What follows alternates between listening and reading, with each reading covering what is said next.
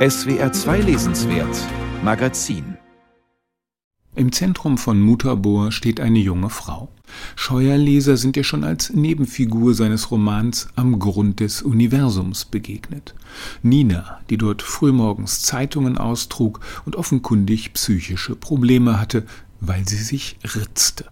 Das vernachlässigte und verträumte Mädchen ist eine Außenseiterin in Kall, jenem Eifelörtchen, wo Norbert Scheuer seine Romane spielen lässt.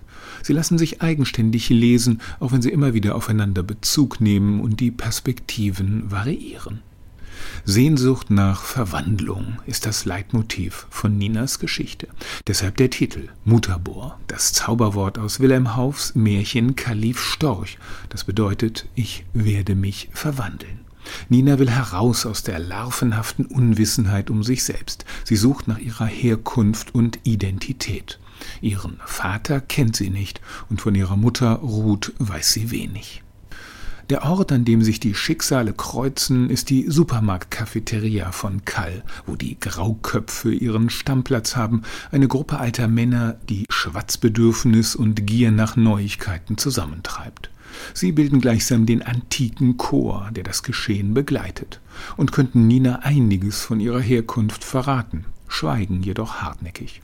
Auch mit der für sie zuständigen Sozialarbeiterin, dem Krapfen, hat sie wenig Glück. Nina, die nach Zuneigung dürstet, wird von ihr sexuell missbraucht, ein wichtiges Motiv des Romans. Also lasse ich alles mit mir geschehen.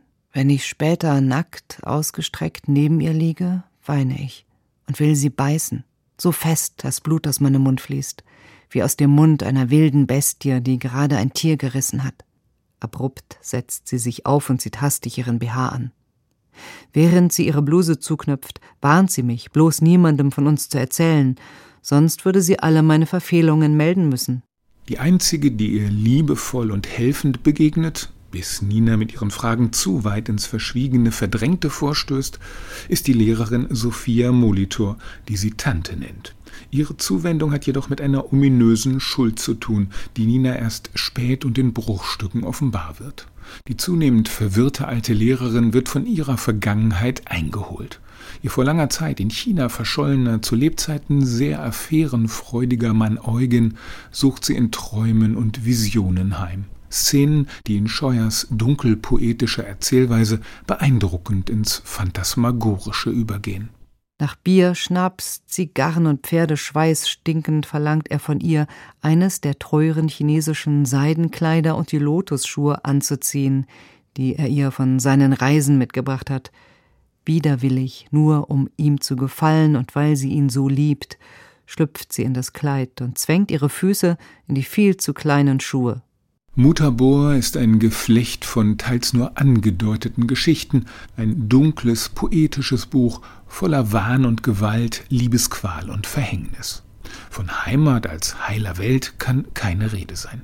Zwischendrin hat der Roman aber auch Momente der Heiterkeit, vor allem wenn Nina sich an den verstorbenen Großvater erinnert.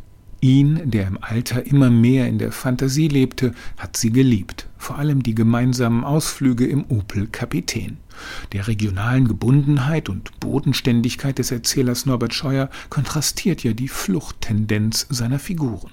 China, Afghanistan, ein magisches Byzanz, es treibt sie hinaus aus Kall, und der Roman setzt diese Sehnsucht in die Ferne schon als Kindheitserinnerung wunderbar wunderlich ins Bild. Großmutter hatte Gründe, gegen unsere Autofahrten zu sein, weil Opa schon viele Unfälle gebaut hatte und seinen Führerschein vor ewigen Zeiten hatte abgeben müssen. Außerdem war der Kapitän abgemeldet, verkehrsuntüchtig, durchgerostet, mit freiem Blick auf die Straße durch die Löcher im Unterboden, die Stoßstangen gelockert, die Aufhängungen des Auspuffs fast alle abgerissen, die Leistung der Bremsen kaum spürbar. Opa hatte nur ein Ziel, Byzanz, das wir allerdings nie erreichten. Wir haben diesen Ort jedes Mal anscheinend nur knapp verfehlt. Wenn wir den Berg hinaufkrochen, war Opa ganz euphorisch und sich sicher, wir könnten von oben diese sagenhafte Stadt sehen, das Meer mit den Delfinen und die kreischenden Möwen am Himmel. Verwandlung erhofft sich Nina auch von ihrer Liebe zu Paul Arimont, der sie lange wenig beachtet. Er geht als Sanitäter nach Afghanistan, Davon hat der Roman die Sprache der Vögel erzählt. Und als Nina erfährt, dass er bei einem Taliban-Anschlag schwer verletzt wurde, kümmert sie sich um den traumatisierten und verbitterten jungen Heimkehrer, bis er ihre Zuneigung erwidert. Die eine Nacht, die sie miteinander verbringen, ist die schönste in Ninas bisherigem Leben. Dabei entdeckt Paul an Ninas Körper allerdings das bienenförmige Muttermal, das er selbst und alle Arimons haben, und zieht sich danach zurück. Klingle ich bei ihm, öffnet er nicht, lässt mich vor der Tür stehen und tut so, als wäre er nicht zu Hause. Auch auf meine Nachrichten antwortet er nicht. Nur einmal schrieb er, ich solle ihn in Ruhe lassen. Warum hat er sich so verändert? Warum sagt er nicht, was ich falsch gemacht habe? Norbert Scheuer knüpft die Keilsymbolik noch dichter als in den vorherigen Romanen. Pferde, eines heißt ebenfalls Mutterbohr, verschwundene und wieder aufgetauchte Armreife, Muttermale, Schildkröten, Vögel, die Geheimnisse am Grund des künstlichen Sees, überall geheime Beziehungen und verzweigte Referenzen. Am Ende zieht es auch Nina fort, auf die griechischen Inseln.